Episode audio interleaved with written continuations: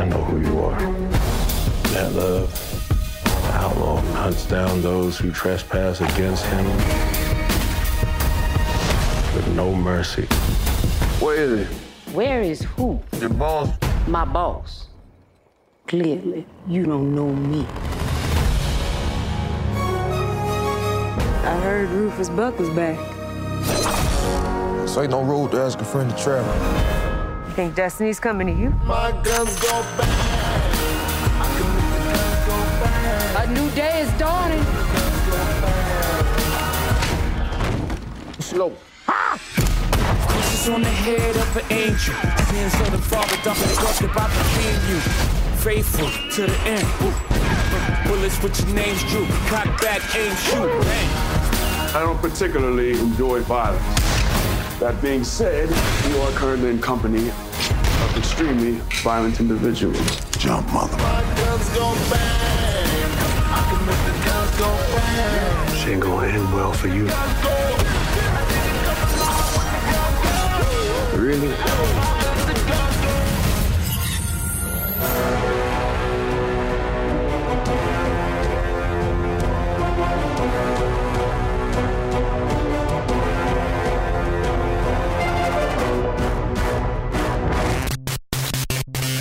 Hallöchen und herzlich willkommen zu den Reviews diese Woche. Äh, hier ist der Ted und Joe Wie heißt es und? Hallo, ja, ja. und Joe und Luke sind natürlich dabei. Hallo. Ich habe den ersten Film nicht gesehen. Ich bin nicht Er da. ist erstmal im Hintergrund. er ist im Hintergrund bis, bis zum nächsten Film oder den Hallo. nächsten Film. Äh, du gerade gesehen, mir so vorgestellt, wie ich bin nicht da, Luke verschwindet langsam. Jetzt werden erstmal Joe und ich über einen Film reden. Und zwar über einen Netflix-Film, der vor, kur- vor ein paar Tagen, äh, letzte Woche in Netflix rauskam. Und zwar The Harder They Fall von Writer-Director James Samuel mit einem absoluten Megacast von Jonathan Majors, Sassy Beats, RJ Seiler, Eddie Gathagi, Damon Wayans Jr. ist dabei, Idris Elba ist dabei, Mhm. Regina King ist dabei, Lakeith Stanfield ist dabei. Ich kann gar nicht aufhören, hier alle aufzuzählen. Also, was für ein Cast. Ja, wir haben hier einen Modern Black Western von unserem Regisseur, der anscheinend so dieses selbe Konzept schon mal gemacht hatte, nur in Kurzfilmform. Ja. Und zwar They Die by Dawn von vor acht Jahren. Da, da hat sich auch, als ich nachgeschaut hatte, fand, fand ich super interessant. Und da hat es auch sehr bekannte Leute waren da mit dabei. Michael Kenneth Williams, Giancarlo Esposito, Rosario Dawson. Also von Anfang an wollten Leute hier mit dabei sein, weil es auch so ein super cooles Konzept ist. Und zwar haben wir einen, bis auf sehr kleine Ausnahmen, einen completely black Western, der eine sehr, sehr typische Revenge-Story einfach zeigt. Von, von Anfang bis Ende, der einen an, auch an alte Western so an Sequenzen sehr erinnert. Ich meine, der Plot ist ja, spiel mir das Lied vom Tod. So. Ja, ja, Also, ich an, an, an vor allem an die Flashbacks von Spiel mir das Lied von Tod habe ich Ja. gedacht, wo äh, das was hier, hier gibt es keine Flashbacks, hier wird es halt direkt am Anfang gezeigt, aber ja. Jonathan Majors ist wirklich der Charles Bronsons Charakter in, dem Ja. in dem Sinne. Aber bevor wir auf den Plot eingehen, oh wohl, nein, Quatsch. Ich war, war gerade selber, aber hä, was? Nein, nein. Ich bin gerade so in, in, in, Was kommt ähm, in, in Review, nicht Reviews-Stimmung, sondern halt Top 250 Directed by, wo man so sagen, okay, wie, wie fanden wir den Film ganz am Anfang? äh, nee, also viel mehr gibt es eigentlich nichts zu sagen. Es ist, es ist ein Revenge-Plot, wo wir am Anfang sehen, wie Idris Elba, unser Bös, Bösewing, Bösewicht, den wir am Anfang kennenlernen, die Eltern unseres Protagonisten umbringt und dann sehr, sehr, also sehr markant darstellt, was für ein, was für ein abgefuckter Typ er ist. Mhm. Und dann springen wir sofort auf 20 Jahre später und im Prinzip folgen wir dann äh, Jonathan Majors Charakter, wie er quasi den letzten der Gang an sich an dem Recht und dann stellt sich heraus, dass Idris Elba, der eigentlich im Knast gelandet war, eigentlich jetzt doch ausbrechen wird auf irgendeine Weise oder rauskommen wird. Und jetzt stellt sich alles auf den Kopf, weil er dachte, er wäre eigentlich durch mit, mit, der, mit der Rache, aber der letzte Große ist, noch, ist jetzt noch wieder ans Licht gekommen. Jetzt muss er wieder sein, seine Arbeit zu Ende führen, Jonathan Majors. Und ja, so fängt der Film an. Was, also hast du dich genauso gefreut auf den Film wie ich? Weil so, als ich, ich hatte, ich glaube, letztes Jahr hatte ich so Bilder davon gesehen, in den ganzen Kostümen. Mhm. Und ich fand das von Anfang an schon mega geil. Und ich hatte, das war wirklich so einer der Filme, den, den ich dieses Jahr ein bisschen vergessen hatte. Aber als du dann erwähnt hattest, dass er rauskommt, dachte ich mir so, ja, Mann, endlich. ja, also ich hatte, ich hatte nur so ein paar Bilder gesehen. Ich habe extra den Trailer vermieden, ne? Einfach weil Mhm. ich, okay, der, der Cast ist krass, klingt, klingt cool gemacht, so vom Konzept her, das habe ich so ein bisschen gehört. Werde ich mir anschauen, will ich nicht mehr dazu sehen. Also ich bin relativ blind in diesen Film gegangen und Wow, was eine Überraschung. Holy shit, das ist der Film, den Tarantino gerne machen würde heutzutage. Das ist wie Tarantino äh, mal war, aber nicht mehr ist. Also es hat sehr an Tarantino erinnert. Das ist ein bisschen so ein leichter, ein relativ simpler Vergleich, aber halt, es ist so inspiriert von so vielen Spaghetti-Western einfach und die Anspielungen sind durch diesen Film überall zu, zu finden. Und ähm, es ist halt mega stilsicher. Es ist mit einem krassen Source-Musik äh, äh, äh, versehen, den ich jetzt seit ein paar Tagen rauf und runter höre. Super geil. Also der Regisseur ist auch Musiker, ne? Der hat auch die, den Score selber geschrieben und also das ist seine, seine bisherige Karriere, war als Musiker in Großbritannien, glaube ich.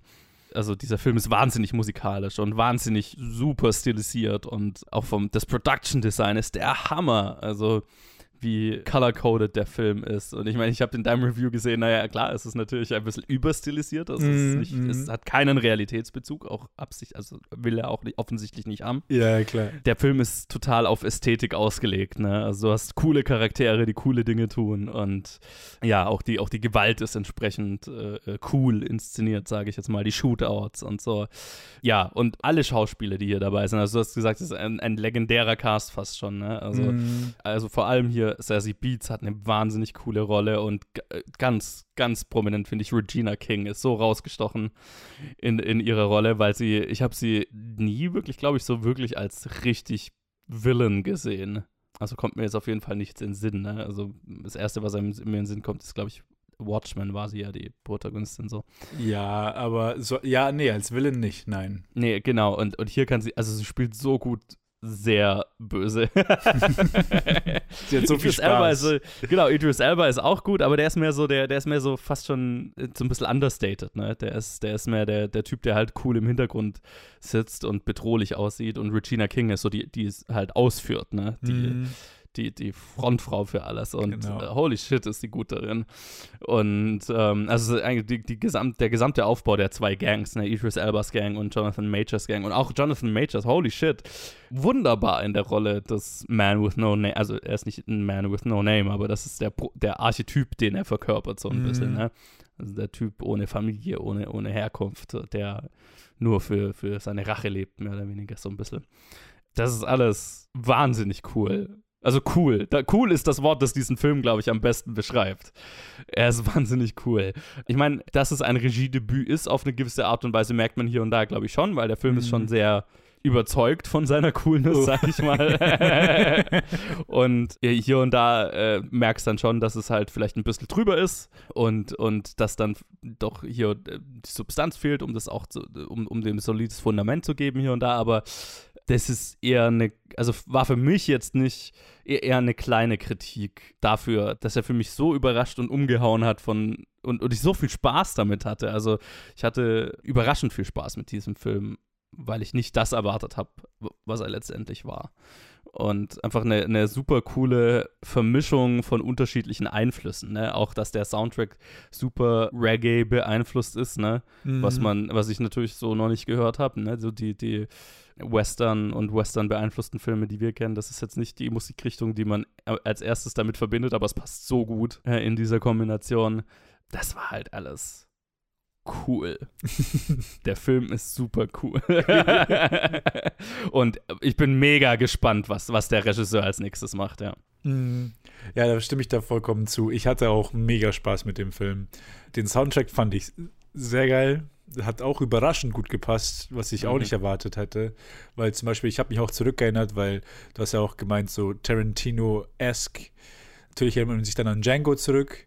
Und Mhm. da, zum Beispiel da die Hip-Hop-Choices waren, haben dann ein bisschen, waren dann für mich ein bisschen unpassend, so wie er sie gewählt hatte in, in Mhm. Django. Hat, hier, hat, hier war es sehr viel hat irgendwie alles einfach besser zusammengepasst zusammen. Einfach wahrscheinlich auch deswegen, weil er halt auch als Musiker so auch für, als Composer jetzt für den Film zuständig auch war Mhm. und dann einfach so das Gesamtbild schon auch selber halt konzipiert hat. Einfach mega gut, mega gut Mhm. gepasst. Ähm, ja, cool, cool, auf, auf jeden Fall. Für mich war es auch, äh, was fand ich auch interessant am Anfang, also noch bevor der Film anfängt, gibt es eine kleine, zwei kurze Texte, Wh- White on Black, wo gesagt wird, also das ist hier nicht passiert, aber diese Leute waren real. Und die Sache ist Mhm. halt, diese Leute waren real. Also, Mhm. das ist alles, das sind alles Persönlichkeiten aus dem alten Westen, aus dem wilden Westen. Ned Love war ein, war ein Cowboy, ehemaliger Sklave in, zu der Ja. Zeit. Der halt, und auch all, all, all diese anderen Charaktere waren auch wirkliche Menschen, die zu der Zeit gelebt haben. Aber ja, da ist es halt so ein, genauso wie es ein, All, ein All-Star-Cast ist von jetzigen Schauspielern, ist es so ein All-Star-Geschichte von halt afroamerikanischen äh, Helden aus, den, aus dem wilden Westen, die halt dann hier zusammenkommen und halt hier halt also eine, eine Story ausspielen. Und Sassy Beats basiert doch auch, auch auf einer äh, echten Person, ne? ja, ja, ähm, Wenn ich mich recht erinnere. äh, Stagecoach Mary. ja. Ich wusste auch, dass es eine, eine äh, reale Frau war. Ich wusste, ich, ich habe halt nur nicht wirklich da reingeschaut. Aber ja, Stagecoach Ja. Mary war auch ihr wirklicher Name, wo sie halt überall damit bekannt war. Mhm. Es ist, es ist einfach eine coole Geschichte und es ist auch super cool umgesetzt. Jonathan Majors, also ich, ich, ich, ich schwärme seitdem, von dem Mann, seitdem ich ihn bei The Last Black Man of San Francisco gesehen hatte. und den es war vor, vor drei, vier Jahren, glaube ich. Mhm. Und dann äh, seitdem freue ich mich einfach in allem, wo ich ihn zu sehen kriege. Ich glaube, das, das letzte für mich war bei, bei Lovecraft Country und Loki noch äh, und dann halt jetzt hier in diesem Film und ich freue mich auch auf, auf alles, was er in der Zukunft macht und auch die ganzen anderen äh, Charaktere und Schauspieler haben einfach so eine gute Arbeit geliefert, weil sie halt alle so viel Spaß daran hatten und Mhm. es ist auch überraschend gut, wie halt so beide Gangs einfach so realisiert waren, wo einfach jeder, Mhm. jeder einzelne, jede einzelne wichtige Person, weil bei bei Idris Elbas Gang waren dann irgendwie, waren irgendwie doppelt so viele Leute, aber man hat sich auch nur auf drei, vier Leute fokussiert. Und die Ja. waren halt auch alle dann super gezeichnet und einfach so, auch alle so auf eine, auf eine extreme Weise einfach nur charmant, dass man einfach nur alle, allen zuschauen will, die ganze Zeit. Du hattest recht, da, du hast recht, dass er sich an Stellen so ein bisschen zu sehr mag, was er, was er gerade macht, der Regisseur. Für mich war das zum größten Teil der Dialog, der mich dann ein bisschen immer rausgezogen Ah, ja. hat. Mhm. Weil so sehr auch die Schauspieler so die gute Arbeit leisten, äh, den allen so viel Charisma zu geben, der Dialog war einfach so, ah, full of itself ist, ist, auf, ist so eine negative Schiene. Ich, ich, und ich will es nicht gar nicht so negativ sagen, aber auf dieser, er war einfach so, so hart von sich selber überzeugt, dass dieser Dialog einfach so extrem cool ist und extrem gelassen und alle, alle hauen halt ihre Lines raus. Und das war für mich an Stellen einfach ein bisschen zu viel, weil ich war so, so fast Eye-Rolling hatte. Ich so, ah, meine, okay. Alle Charaktere sind cool, alle Charaktere sind so ein bisschen quippy. ja, Aber ich meine, es ist halt auch, äh, es ist halt auch so ein bisschen Tarantino-esque. Also, ne? Ist, Ja, ja. Das ist auch sowas, was, was mir bei Tarantino-Filmen oft so geht. Nee, nee, absolut. Deswegen, für mich war es an Stellen war es ein bisschen zu viel, aber im Großen und Ganzen Ja. hat es einfach super Spaß gemacht. Ich meine, äh, wo du es gerade angesprochen hast, ne, hier bei, bei äh, Idris Elbas Gang, Keith Stanfield muss ich noch hervorheben, der halt auch wunderbar ist in seiner Villain-Rolle. Der äh, tatsächlich, äh, der und Regina King ähm, ergänzen sich, finde ich, wahnsinnig, weil sie, also, weil, es sehr unterschiedliche Charaktere mit sehr unterschiedlichen Ambitionen sind und so weiter. Und bei ihm hat mir so super gefallen, wie er, auch er, ne, eigentlich nicht so bekannt für seine, für Villain-Rollen, so. Wenn, wenn ich jetzt überlege, in was ich ihn schon so gesehen habe, also so gar nicht. Und einfach, dass er hier so einen super narzisstischen, von sich überzeugten Typen spielt, der vielleicht, vielleicht nicht so der Ganzlinger ist, der er behauptet, dass er ist, so, ne?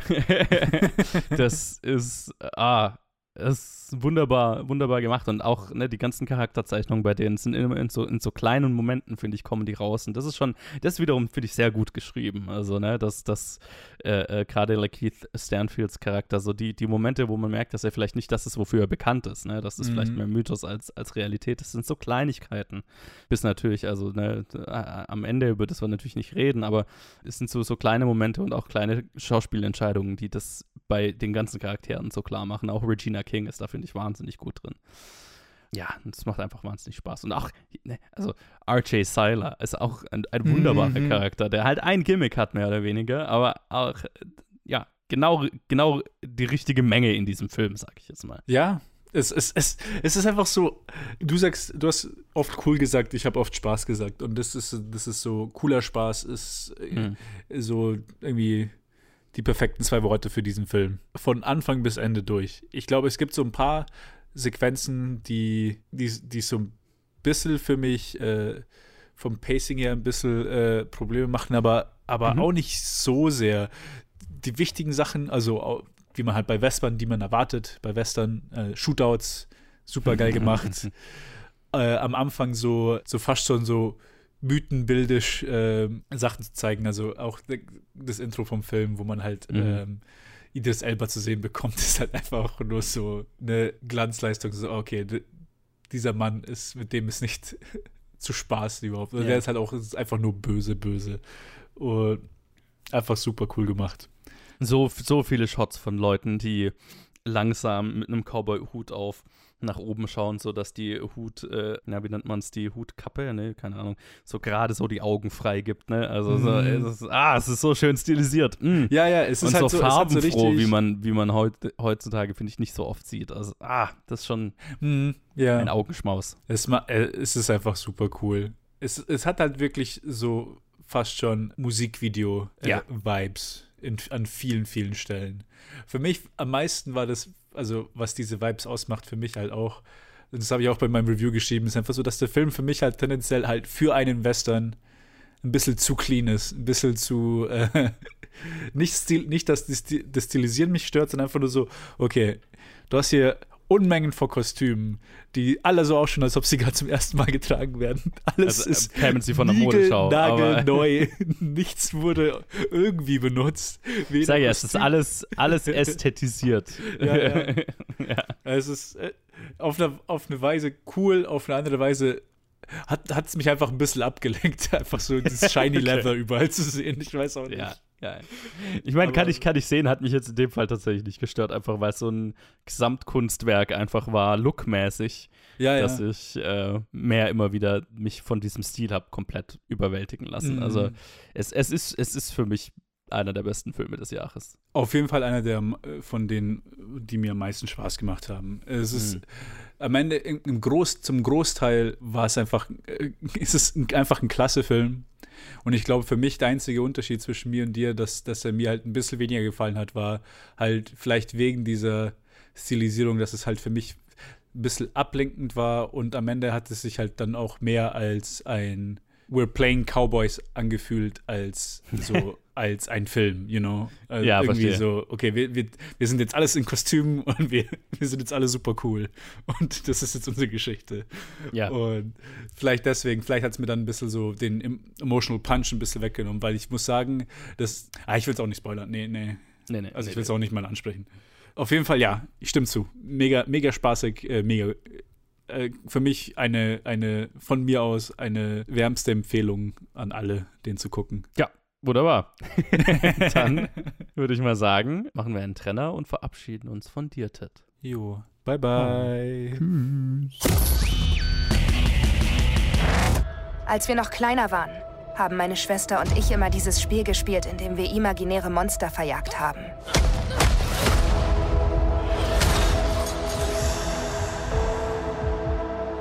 Ich sagte ihr, kein Monster kann dir etwas antun, solange ich bei dir bin. Doch dann tauchte ein echtes Monster auf. Ich muss sie finden.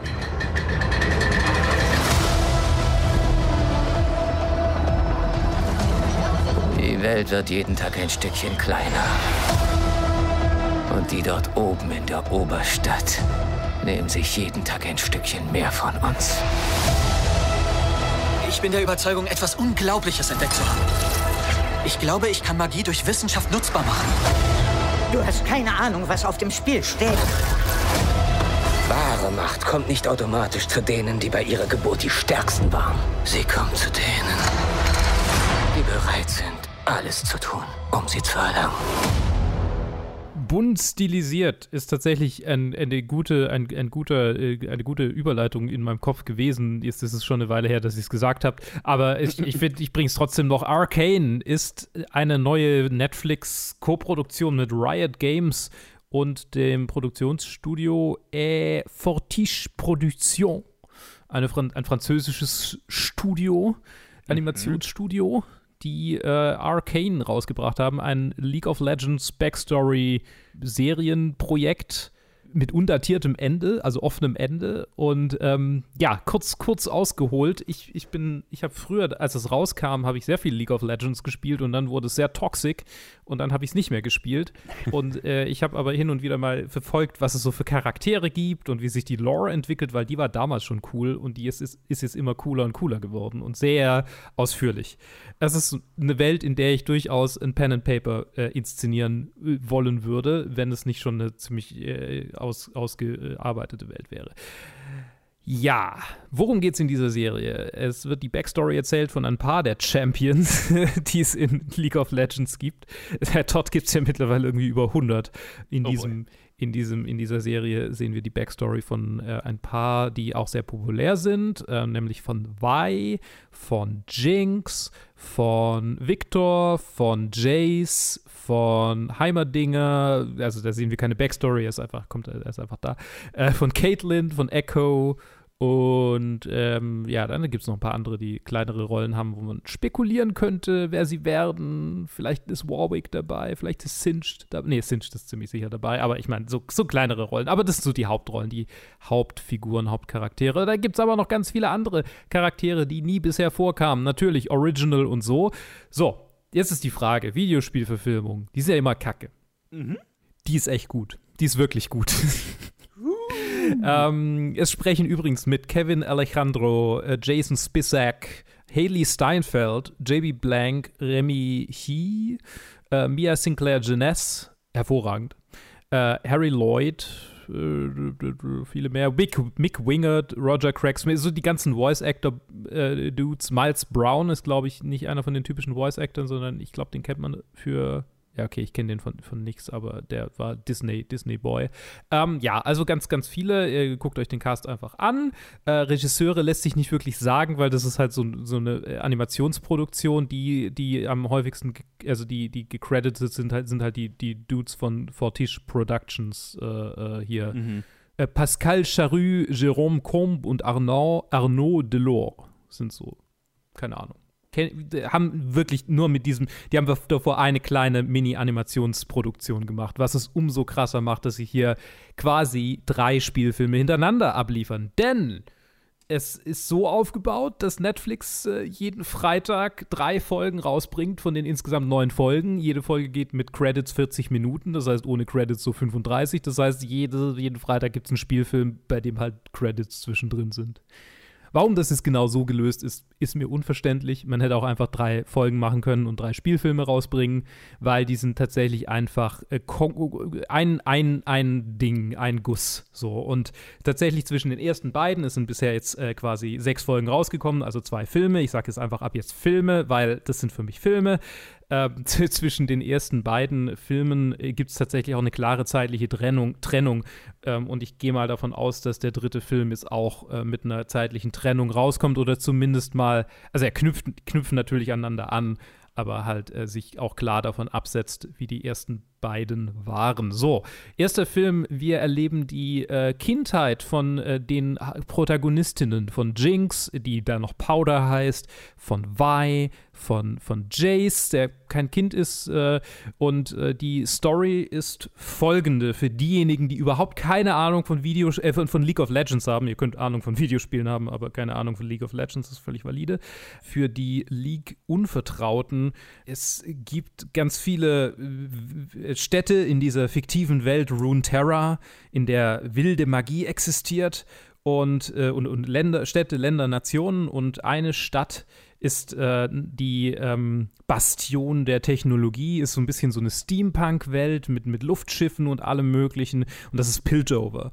Und äh, in äh, Piltover ist quasi so purer Kapitalismus, purer, purer, ähm, wir, wir, wir bringen die Welt, äh, die Technologie voran und, und äh, machen dabei noch einen Haufen Kohle. Und dann gibt es die Underdark, äh, die Undercity, und das ist quasi die, die, ähm, Underdark, die Undercity, die Zorn heißt die, die unter Piltover liegt und die quasi den Müll abkriegen und äh, wo dann quasi die Ausgestoßenen leben und diejenigen, die halt bei dieser kapitalistischen äh, Orgie nicht, nicht äh, äh schlecht wegkommen. So, ne? Trickle down at its finest. Und jetzt äh, findet äh, Jace, ein junger, aufstrebender Wissenschaftler, in, in Piltover eine Möglichkeit, Magie, die bisher wild und, und un, unmöglich zu bändigen war, ähm, in Steinen zu bannen und damit Technologien anzutreiben.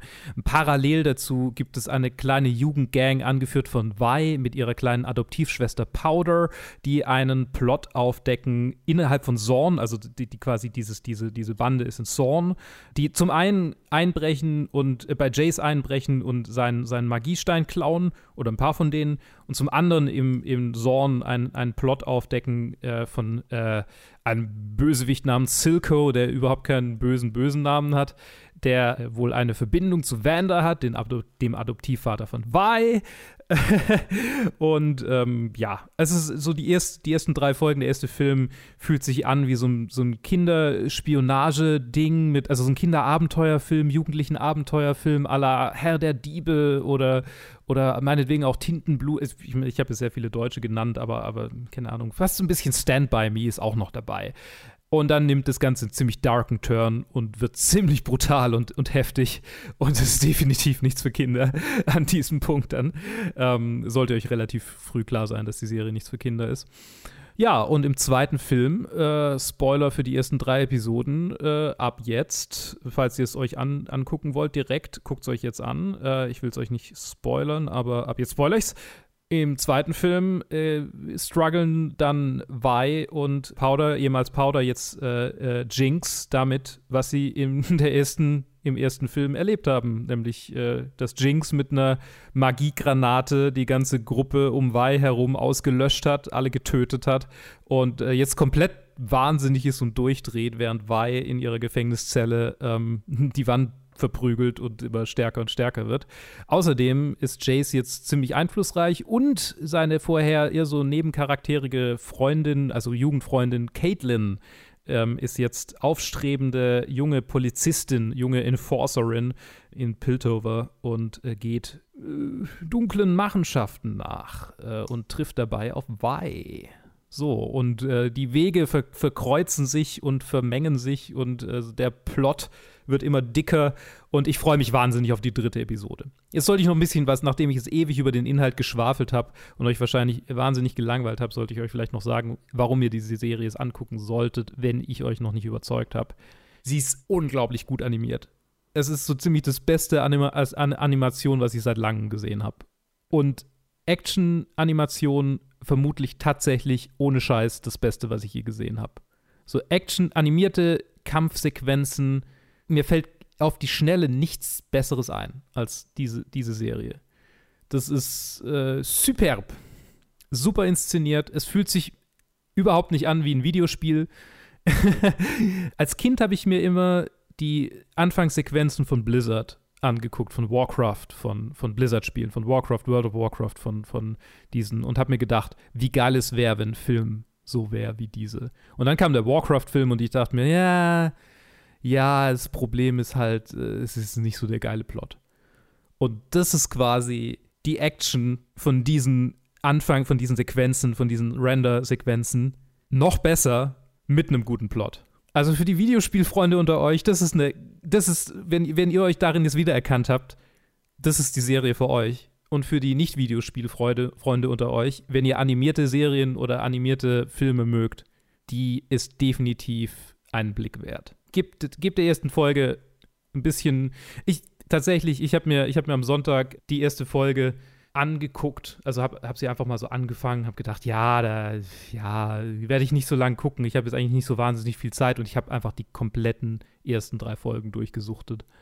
Es ist echt eine richtig gute Serie, die ich euch wärmstens ans Herz legen kann. So, jetzt habe ich genug äh, gesplutscht über Arcane. Ich freue mich wahnsinnig aufs Finale und werde dann natürlich in zwei Wochen nochmal darüber reden. Bis dann, äh, nicht bis dann, sondern jetzt gibt es einen Trenner und dann reden Joe und ich über einen anderen Film. Ich möchte, dass wir zusammen den meistgesuchten Kunstdieb der Welt fangen. Den Läufer. Willkommen, Jungs. Es freut mich, Sie endlich kennenlernen zu dürfen. Sie hat mich benutzt. Reingelegt. Nur noch einige clevere Tastenanschläge und puff. Bye bye, Agent John Hartley. Sie will Kleopatras Eier stellen. Sie sind unbezahlbar. Wenn wir sie gemeinsam fangen, dann ich meinen Namen reinwaschen und du bist wieder der beste Kunstdieb der Welt. Lieb's mit deinem Nacken. Falls wir wirklich Partner werden, hätten wir trotzdem nur ein Gehirn. Red Notice heißt dieser Film. Unter der Regie von Rawson Marshall Thurber, der Skyscraper schon mit Dwayne Johnson gemacht hat. Oder hat der nicht auch Dodgeball? Ja, und äh, Central Intelligence. Ich dachte, Dodgeball. der hätte auch irgendwie äh, diesen, diesen San Andreas, aber nee, den hat er nicht gemacht. Das war wieder ein Ja, aber ich glaube, der hat Dodgeball gemacht. Ja, das hat er gemacht. Und außerdem hat er Dodgeball gemacht mit Ben Stiller und Vince Vaughn. Mhm. Wusstest du, dass Dwayne The Rock Johnson in diesem Film mitspielt? ist Unter aufgefallen? anderem mit äh, Ryan Reynolds und Gal Gadot und ich meine, also kann man, kann man ja gar nicht äh, nicht mitkriegen, weil einfach jedes Poster und jedes Bild dieses Films einfach diese drei Menschen ist. Es sind ungefähr die schlechtesten Filmposter, die ich überhaupt jemals gesehen habe, weil es ist halt einfach nur die drei Charaktere vor einem einfarbigen Hintergrund sind. Und die drei Schauspieler, nicht mal die Charaktere. Also ich weiß nichts über den Film von allem Promomaterial, außer dass diese drei Menschen in diesem Film sind. Das ist alles, worauf dieser Film vermarktet wird. Du hast mir mal, als wir im Kino saßen, erzählt, dass die, ähm, oder nicht erzählt, aber du hast dir gesagt, du fragst dich bei den Magnum-Commercials immer, was für ein großes Budget die haben. Mhm. Jetzt haben wir einen anderthalbstündigen, nee, zweieinhalbstündigen, zweistündigen Magnum-Commercial. Ohne Magnum, aber jetzt wissen wir das Budget. 170 verfickte Millionen Dollar sind für Mhm. diesen scheiß Film draufgegangen. 60, Entschuldigung. 10 aus der Portokasse. 10 für Spesen. Also un ungelogen, ich glaube, die Hälfte sind die Gagen für die drei Schauspieler. Ja, absolut. Ich meine, das ist einfach nur und und Wisst ihr was, soll ich was, wer von uns, sollen wir, ich werfe jetzt eine Münze, ich würfel jetzt Mhm. ein G20, wer von uns was zum Plot erzählt. Mhm, okay, okay, okay. Äh, top oder Bottom? Top. Dann muss ich. Also, Red Notice, ich habe eine 10 gewürfelt und habe gerade überlegt, das, ist, das, ist, das war zu viel für mein Hirn, aber Oha, hast du oha. es. Ja. Zurück in Ähm, Game Master Mode. Ja, ähm, Red Notice handelt von einem, nein, zwei, nein, vielleicht mehreren Kunstdieben. Wer weiß das schon? Und äh, Dwayne The Rock Johnson spielt mit. Es, es gibt Eier der Kleopatra und das ist kein Witz. Es sind äh, so Fabergé-Eier, aber halt gibt's die wirklich? Wahrscheinlich nicht. Es ist so wie Dan Brown äh, mit Nazi. Äh, das ist ein Plot-Twist. Es gibt wahnsinnig viele Plot-Twists in diesem Film, aber eigentlich sind sie alle völlig egal, weil letztendlich läuft es auf alles, äh, auf das Gleiche raus. Unglaublich viel Dialog zwischen den Charakteren, die sich gegenseitig upstagen. Ihr habt gedacht, Now You See Me war anstrengend. Guckt euch Red Notice nicht an. Oh Sie boy. sind in verschiedenen Ländern. Mhm. Es ist nicht so spannend wie Army of Thieves. Mhm. Und der war nicht mal spannend. Aber Army of Thieves ist dennoch die deutlich bessere Version von diesem ja, Film. absolut. Die Safe-Knack-Szenen waren wesentlich besser als die Safe-Knack-Szene in diesem Film. 100 Prozent. Und ja, es gab eine Safe-Knack-Szene in diesem Film. Übrigens habe ich ihn mir auf anderthalbfacher Geschwindigkeit angeguckt, weil ich es nicht ausgehalten habe und keine Zeit mehr hatte bis zu den Reviews. Und das, ich finde, das hat den Film viel besser gemacht. Und ab jetzt rede ich es Mhm. einfach in, in anderthalbfacher Geschwindigkeit, weil ich nicht aufhören kann. Das hätte von Anfang an mein Stick sein Okay. sollen. Mhm. nee. So alle, die Ähm. dann diesen Podcast in anderthalbfacher Geschwindigkeit hören, die sind Ja. dann ähm, I'm sorry. Rest in peace. Ja, ähm, keine Ahnung, Mann. Also für wen ist dieser Film? Für Leute, die auf Netflix rumklicken und denken so, ja, die nächsten zwei Stunden habe ich nichts vor, ich brauche leere Unterhaltung, äh, leeres Zeugs, um mein Hirn auf, ich meine, Meditation. Der Film ist für Leute, die bei Netflix die Funktion, dass Netflix dir einfach den nächsten Film abspielt, automatisch nicht ausgeschaltet haben. Mhm. Ich glaube, es gibt Leute, die diesen Film, die in der Lage sind, diesen Film zu mögen. Mit Sicherheit. Ich meine, er ist ja relativ, der eckt ja nicht an, in keinster Weise. Der ist die Ja. absolute Schmalspur, Heist-Movie, Schablone kannst du da drauflegen und, und sie passt wie eine Eins. Der ist zusammengeklaut aus anderen besseren Filmen, ohne irgendeinen originellen Gedanken. Er und ist die Rick and Morty Heist-Movie-Episode ohne Satire, die sich komplett ernst nimmt. Er ist, und das habe ich aus einem anderen Podcast, das Zitat, aber ich fand es großartig, er, er, er ist ein Film, wie er normalerweise als Film in einem Film gezeigt wird. Ja. Also wenn Charaktere in einem Film einen Film schauen, dann ist das die Art von Film, die sie schauen. Ja. Also ein Film, der so fake wirkt, dass du, also ne, weil wenn Charaktere in einem Film einen Film schauen, dann muss der Film ja besonders fake wirken, weil sonst würdest du ja aus der Realität des Films gerissen werden, weil der Film, den du schaust, schon fake ist. Ähm, deswegen sind Filme in einem Film immer relativ fake und dieser Film wirkt wie ein Film in einem Film. Ja, man hat beim, der Dialog hat einen Uncanny Valley. Es ist einfach nur äh, äh, Ryan Reynolds, The Rock und Gal Gadot, die keine Charaktere spielen, die nur auf ihrem wir spielen eine, wir spielen nicht mal eine überzogene Version von uns selbst, wir spielen uns selbst. Ja. Und dieser Film versucht komplett darauf zu funktionieren, dass diese drei Leute sehr bekannt sind und du sie hoffentlich aus anderen Sachen magst. Hier sind sie nochmal. Habt, habt, ihr, wo, habt ihr schon immer ein Interview sehen wollen, das zwei Stunden lang ist mit Actionsequenzen? das ist es. Äh, Hast du Deadpool gesehen? Magst du Wrestling und hast, fandst du Wonder Woman ganz cool? ja. Hier sind diese drei Leute nochmal. Magst du Menschen, die dich gern ansehen, als wärst du entweder ein Stück Hundescheiße, das besonders komisch riecht, oder ein äh, besonders ansprechender Latte Macchiato? Eins von beiden, irgendwo dazwischen. Das passiert sehr häufig in diesem Film. Das fühlt sich wie ein Film, äh, also ohne Scheiß, das fühlt sich wie ein Film an, der von einem Algorithmus entwickelt wurde. Ja, ja, 100 Prozent. Das ist am 100%. meisten, wie ich diesen Film beschreiben kann. Ja. wie ein Algorithmus sich einen guten Film vorstellt. Ne? Irgendwie exotische Länder, äh, krasse, bekannte, heiße Movie Filmstars und ja, 170 Millionen Actionsequenzen. Das ist doch, was die Leute mögen. Mhm, mhm, mhm. So. Ja, ich meine, es ist quasi einer von diesen Adam Sandler-Filmen, aber mit mehr Stars. Und deshalb einem größeren Budget und deshalb mehr Action. Ja. Also, beziehungsweise mit Stars, die für Action bekannt sind. Im Gegensatz Also ich zu meine, Adam also, Sandler. okay, also, okay, um, um jetzt mal ein bisschen detaillierter drauf einzugehen. Das mag ich nicht. Da ich Alle, alle der drei Schauspieler, habe ich gerade gesagt, spielen sich selbst. Ich kann Ryan Reynolds nicht mehr in diesem, diesem, diesem Stück machen sehen. das Nee, ist einfach ja, vollkommen ist- ausgelutscht. Es ist, Das war in Deadpool noch ganz lustig. In Deadpool 2 war es schon Ja. irgendwie erzählt und in, deswegen hab, fand ich auch Free Guy nur so semi und Ja. es ist ich, also ich muss von Ryan Reynolds irgendwie eine andere Seite kennenlernen, sonst, also das ist halt einfach, das einfach dasselbe. Das ist dasselbe. Und es fühlt sich inzwischen einfach so ein bisschen faul an. Es fühlt sich so an, okay, das hat schon mal funktioniert und wir machen dasselbe nochmal und es wird schon, also, ne. Ja, aber Die Leute du- mögen es, wenn man quippy auf alles reagiert. Das, das Witzige ist halt, es war ja schon mal seine Rolle vor Deadpool. Mhm. Ja, Deadpool hat es eigentlich dann, ha- in Deadpool hat er die richtige Figur für diese Art, für seine Art gefunden. Ja. Und jetzt versuch, also jetzt ist halt irgendwie, also es wird auch nicht mehr von ihm erwartet. Also ich möchte, also, ne, klar, er macht auch irgendwie nichts anderes gefühlt. Aber es wird auch nicht anderes von ihm erwartet. Ne? Jeder Film, in dem er ist, wird ihm vielleicht wahrscheinlich so, so wie ich mir das vorstelle, obwohl vielleicht, wenn die Charaktere sogar manchmal anders geschrieben sind, ihm wird halt einfach gesagt, ja, und jetzt im, improv da noch ein bisschen, ne, improvisier da noch ein bisschen, dein, dein üblichen Stück da drauf. Mhm. Und es ist halt, es ist halt zweimal witzig und dann halt nicht mehr. Sein Charakter heißt Nolan Booth. Ich weiß nicht, was ich damit sagen will, aber es ist Nolan Booth, John Hartley und The Bishop. Sogar John die Namen, Hartley. die Namen wurden von einem Algo. Ich meine, Ja. das ist quasi. Ja, ne? das sind von einem Algorithmus entwickelte Namen, holy shit. Und auch Dwayne Johnson, ich sag's jedes Mal, wenn wir einen Film von ihm reviewen, ich glaube, die einzigen, den einzigen wirklich guten Film oder die einzigen wirklich guten Filme sind die zwei Jumanji-Filme, die ich von ihm kenne. Oh, die habe ich nicht gesehen. Cool. Und da nimmt er sich selber so ein bisschen auf die Schippe und ich glaube, das funktioniert. Und er ist außerdem von einem Cast umgeben, der wirklich äh, charismatisch und intelligent ist.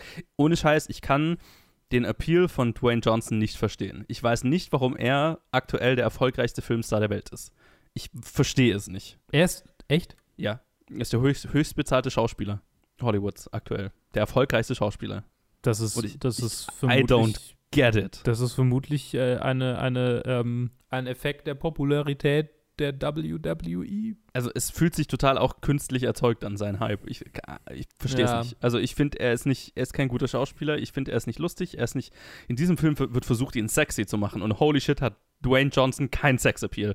Er hat nämlich äh, eine se- also gewollt sexuell aufgeladene Tango-Sequenz mit Gal Gadot, die so gedreht ist, als soll sie besonders ah, hot sein, aber es ist halt einfach und Gal Gadot kann das liefern, ne? Die Mhm. kann das. Dwayne Johnson wirkt so awkward darin und die beiden haben keine Chemie, keine Chemie, null.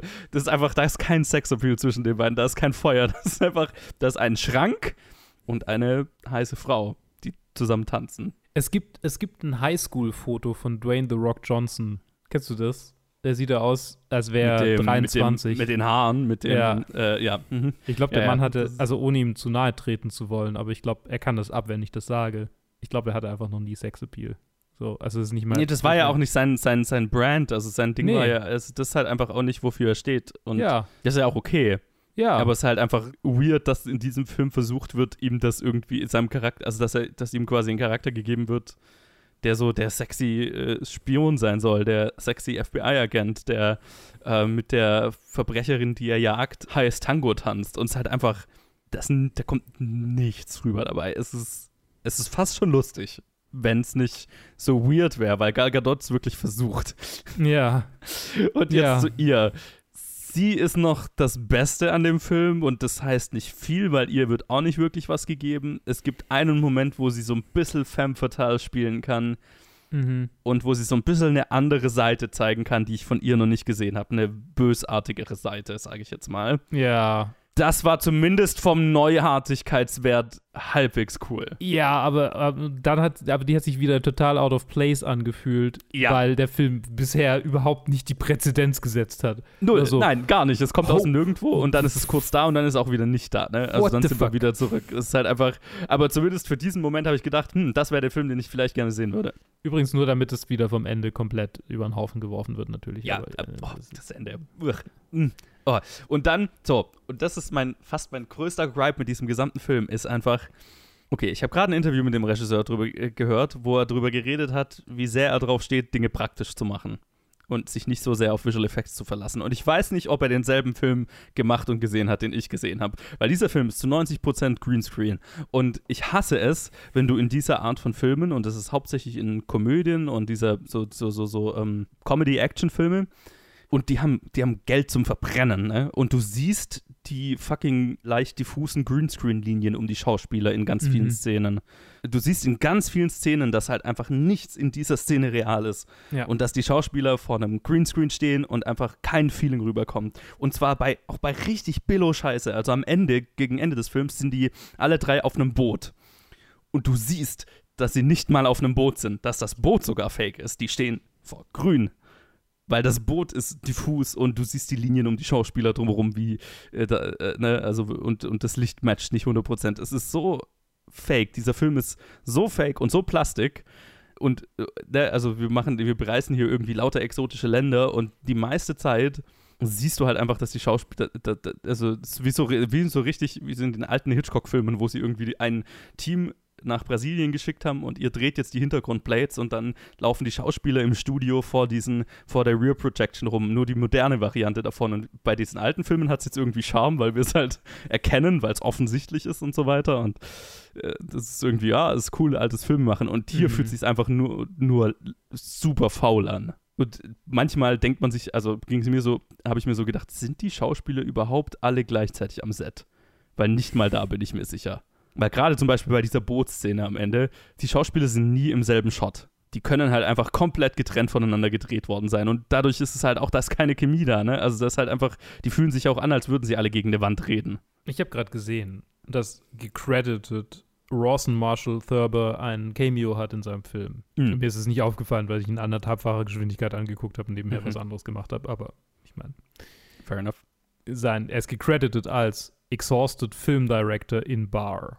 Ich weiß nicht, ob das was Ich erinnere mich da nicht hat. mal drin. Ja, ich auch nicht. Aber was ich damit sagen will, ist, vielleicht einfach null Agenda in diesem Projekt. Vielleicht ist es halt einfach nur, ja, wing it. Mm, er hat diesen Film den, den Leuten gepitcht. Ja? Das ist seine Idee, ja. Oh boy.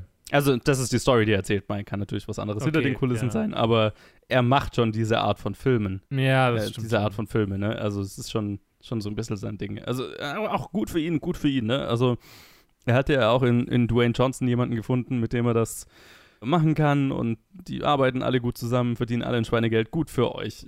Super. Ich, aber, ne, wir müssen es ja reviewen. Und das ist halt einfach. Müssen ja. wir? Nee, müssen wir. Also, naja, nee, eigentlich nicht, aber nee.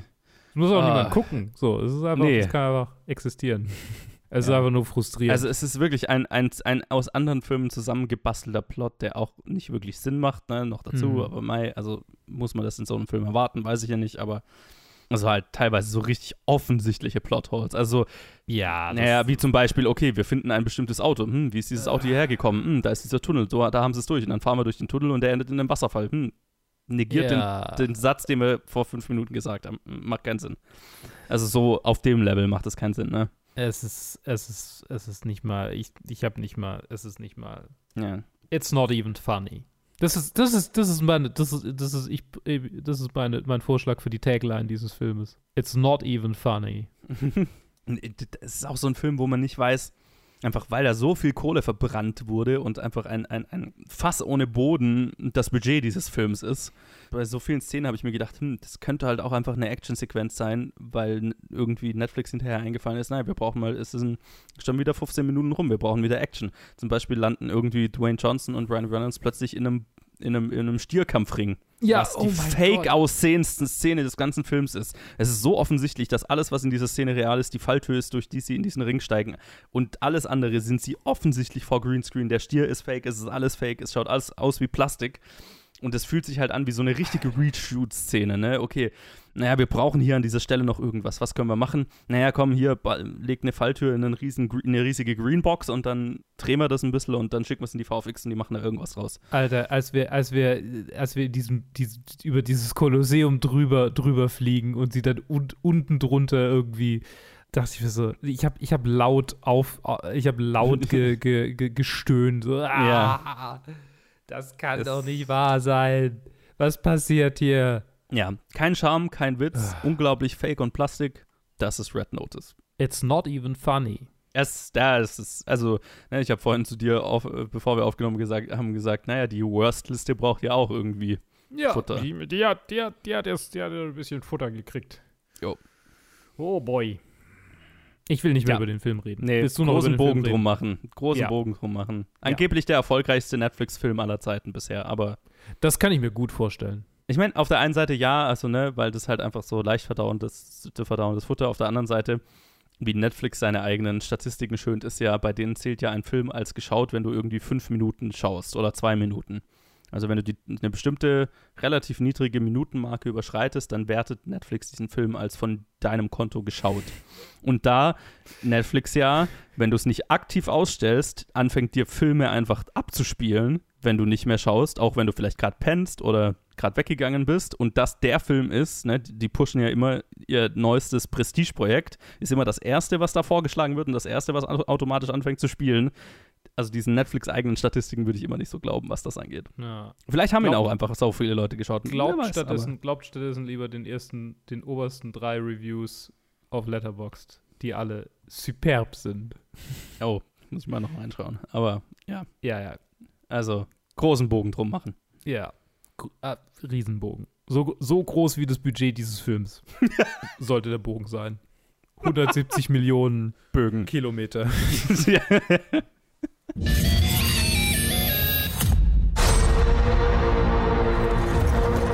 A most unspeakable charge has been brought against you. Jacques Legree entered our home. He attacked me. The accusation is false. I truth does not matter. There is only the power of men. This should be settled quietly. I'm innocent! I request a duel to the death. If you lose, your wife will suffer dire consequences. One of us has lied. Let us let God decide. You do not believe me.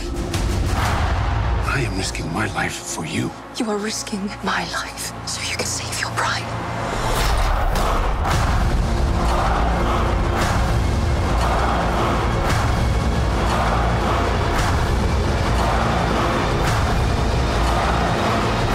The penalty for bearing false witness is that you are to be burned alive. I will not be silent. Oh, apropos 170 mit. Äh, nee, halt, äh, der kommt erst danach. Äh, erstmal reden wir über einen Film, der hier auf der Erde spielt. Ähm, du. Ja, von einem der schlechtesten Filme des Jahres zu einem der besten Filme des Jahres. Einer von zwei Ridley Scott-Filmen, die dieses Jahr innerhalb von wenigen Wochen rauskommen. Der Mann. Der Mann ist steinalt und einfach mehr am Arbeiten als je zuvor. Der Hitchcock der Moderne. Tja, so ein bisschen, ne? The Last Duel heißt, glaube ich, auch auf Deutsch The Last Duel oder das letzte Duell. Ich bin zu voll nachzuschauen.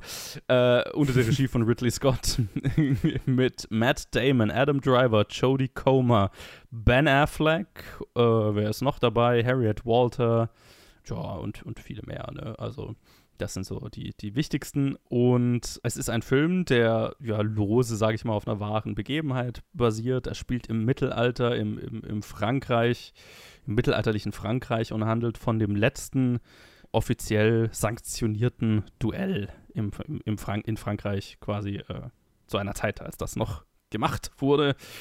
Es ist ein Film, der handelt von also er hat eine Rashomon-inspirierte Erzählweise, sprich, er zeigt dieselben Ereignisse der Reihe nach aus drei unterschiedlichen Perspektiven. Wir haben zuerst Matt Damons Perspektive auf die Ereignisse, dann Adam Drivers Perspektive auf die Ereignisse und dann Jodie Comers Perspektive auf die Ereignisse. Und worum es geht, ist, Matt Damon spielt einen knappen, einen, einen, einen, einen, ja, der, der zum Ritter sich hocharbeiten will, sozusagen im Mittelalter, der drauf aus ist, dass er ist, er ist so ein bisschen, er ist nicht der intelligenteste, er ist so ein bisschen schnell, fühlt sich schnell von anderen übergangen, ne, hat die ganze Zeit so das Gefühl, er wird nicht ernst genommen am Hof, weil er halt nicht der Reichste ist, nicht der, nicht der bestangesehenste und möchte sich eigentlich ja, so ein bisschen beweisen, hat aber eigentlich die ganze Zeit das Gefühl, äh, äh, Leute nehmen ihn nicht ernst.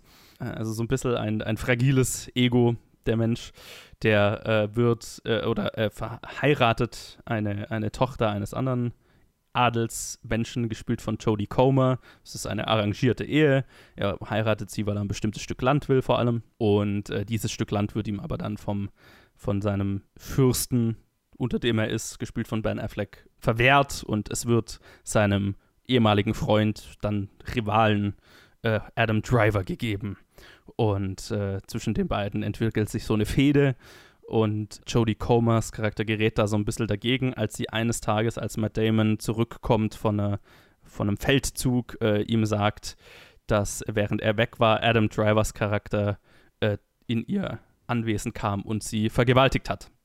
Und Matt Damon sieht sich genötigt, Adam Driver, also ein, für, zu versuchen, ein, ein Duell herauszufordern, weil also er versucht erst legal dagegen vorzugehen, sage ich mal, wird ihm verwehrt, weil Adam Driver sehr gut mit dem mit Ben Affleck, mit dem Fürsten befreundet ist, äh, der ja die Rechtsprechung, also ne, der entscheidet und dann äh, lässt er quasi vom König Frankreichs ein Duell sanktionieren auf Leben und Tod. So nach dem Motto, wir lassen Gott entscheiden. Wenn ich das Duell gewinne, dann hatte meine Frau recht und äh, Adam Driver hat mit seinem Leben dafür bezahlt. Wenn ich verliere, dann hat meine Frau gelogen und dann bin ich tot und sie wird auf dem Scheiterhaufen verbrannt. So. Und der Film beginnt mit seiner Perspektive, ne, wo er so der Held seiner eigenen Geschichte ist, der Ritter down on his luck, der von allen übergangen wird und dann ja, durch dieses Missgeschick dazu gezwungen wird, quasi sein Leben aufs Spiel zu setzen und heroisch die Ehre seiner Frau zu verteidigen. Der, der zweite Abschnitt ist Adam Drivers Perspektive, der gut aussehende Ladiesman, der sich unsterblich in Jodie Comer verliebt, in die Frau seines Rivalen und gar nicht anders kann, als, äh, als er weiß, dass sie alleine zu Hause ist, ihr, ihr endlich äh, seine Liebe zu gestehen, weil er weiß, dass sie auch auf ihn stehen wird. Und das ist der Teil, in dem wir auch die Vergewaltigung tatsächlich sehen. Und äh, es ist sehr klar, dass es eine Vergewaltigung ist, aber es wird auch so gezeigt, dass sein Charakter quasi so, ja, also sie hat ihm Signale gegeben und sie will es ja auch und Ne? Also, dass, dass das so die Perspektive ist. Und die dritte Perspektive ist Jodie Comers Perspektive, also ihre Perspektive. Und der Film macht sehr deutlich in der Title Card, weil äh, es ist am Anfang, also am Anfang jedes Kapitels ist The Truth According to Matt Damon. The Truth According to Adam Driver. Und am Ende steht The Truth According to Jodie Comers Charakter und es blendet alles aus und es bleibt nur The Truth stehen. Ne? Also ihre Mhm. Perspektive ist die Wahrheit. Und ihre Perspektive ist eine, in der sie nur verlieren kann. Ne? Also sie hat das eine der schlimmsten Sachen erlebt, die eine Frau erleben kann und auch vor allem in einer Zeit, wo ihr Leben eigentlich nichts wert ist und auch ihre Aussage nichts zählt. Und egal wer von den beiden gewinnt, sie hat verloren. Ne? Also wenn Matt Damon das Duell verliert, dann wird sie hingerichtet. Und wenn er das Duell gewinnt, ist er der große Held, der die Ehre seiner armen kleinen Frau verteidigt hat. Und ähm, sie ist eigentlich in, ein, in, ein, keine, also in einer Stellung, wo sie, wo sie nichts aus dieser, also ja, nichts, also das Opfer von, von beiden Seiten ist sozusagen das, der Gesellschaft. Und es ist ein Film, der sich unglaublich modern anfühlt, weil es ist ein MeToo-Film am Ende. Das ist, äh, warum der Film gemacht wurde. Und es ist auch super interessant, weil, der, weil das Drehbuch von Ben Affleck, von Matt Damon und von Nicole Center geschrieben wurde. Und quasi jeder der drei hat eine der drei Perspektiven geschrieben. Mhm. Also, äh, ich weiß jetzt nicht, Matt Damon hat wahrscheinlich seine, also die Perspektive seines eigenen Charakters, Ben Affleck wahrscheinlich die von Adam Drivers Charakter wahrscheinlich geschrieben und Nicole Center die von Jodie Comer.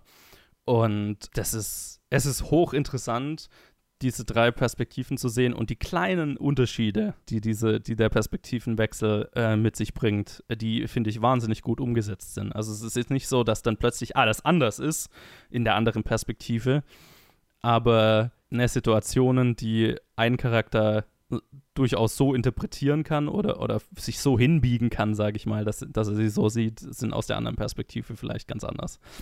Das ist die große Stärke dieses Films und er ist extrem gut gespielt. Also ich meine, man muss ein bisschen drüber wegkommen, dass es natürlich alles in Frankreich spielt und du hast äh, irgendwie Matt Damon und Ben Affleck, äh, die bostonigsten Bostonians, äh, die jemals bostonierten. The Departed. Genau, äh, niemand hier hat irgendeinen französischen Dialekt oder so weiter, aber es ist auch nicht schlimm. Also es ist, ne, das, das Setting ist, wie gesagt, es ist ein moderner Film, der zufällig im Mittelalter spielt. es geht um die Rolle oder die, die, die unglaublich tricky Position, in der eine Frau heutzutage auch noch ist, wenn sie, wenn ihr was angetan wurde und sie damit an die Öffentlichkeit muss oder zu ihr, zu, zu irgendeiner Form von Gerechtigkeit kommen will. Und ähm, das ist, was dieser Film explorieren will und was er, finde ich, unglaublich gut macht. Also es ist wirklich, ja, es ist, es ist wahnsinnig großartig, es ist super geschrieben, es ist großartig inszeniert. Also gerade dieses Mittelalter, ich will nicht wissen, wie viel Geld für diesen Film verbrannt wurde und ich weiß es unglaublich zu schätzen, weil ich glaube nicht, dass er das wieder reinholen wird. Also es ist einfach dafür zu, zu nischig. Also es ist, es ist, es ist so ein Oscar-Drama auf Blockbuster-Niveau, ne? Und die Action, da sind Schlachtsequenzen drin, da ist, das Duell ist wahnsinnig aufwendig inszeniert, ne? Also es ist halt Ridley Scott at his finest, sage ich mal. Aber mit einem eigentlich super tiefgründigen Drama. Und das, das ist eine Kombination, die ist, die ist super, auch gerade fürs Kino. Also ich habe richtig, ich habe mich richtig gefreut, den auch im Kino gesehen zu haben. Also riesige Empfehlung. Wenn man den noch irgendwo erwischt, er ist wirklich, er läuft nicht in vielen Vorstellungen. Also gerade den auf Englisch zu finden, war, war eine Aufgabe. Aber er wird wahrscheinlich auch ziemlich zügig streamend zur Verfügung stehen, denke ich mal. Hm. Unbedingt anschauen. Ich schaue ihn mir auf jeden Fall an. Ich habe gerade nachgeguckt, 100 Millionen Dollar. Holy shit. 26 hat er bisher eingespielt. Ich weiß es so zu schätzen, dass jemand gedacht hat, das kann der wieder reinholen, aber es ist halt einfach von, von Thematik, also es ist halt einfach echt so ein, ein kleines Drama im Prinzip vom, von der Thematik her, aber halt auf diesem Niveau inszeniert. Ah, ich, es, ist ein, es ist ein Wunder, dass dieser Film existiert und bitte unterstützt ihn, wenn ihr irgendwie könnt. Super, ganz großartig. Würde auf meiner Top 10 landen, bin ich mir ziemlich sicher. Okay, dann schaue ich, dass ich mir den 20, 2021 noch reinziehe, damit ich da Mhm. am Start bin.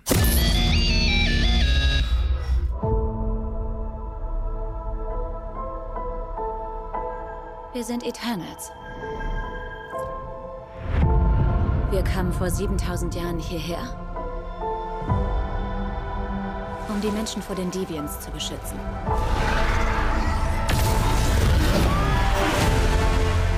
Warum habt ihr nicht gegen Thanos geholfen? Oder bei anderen Kriegen, bei all den furchtbaren Ereignissen unserer Geschichte? Wir wurden angewiesen, nicht in menschliche Konflikte einzugreifen, es sei denn, Deviants sind beteiligt. Von wem?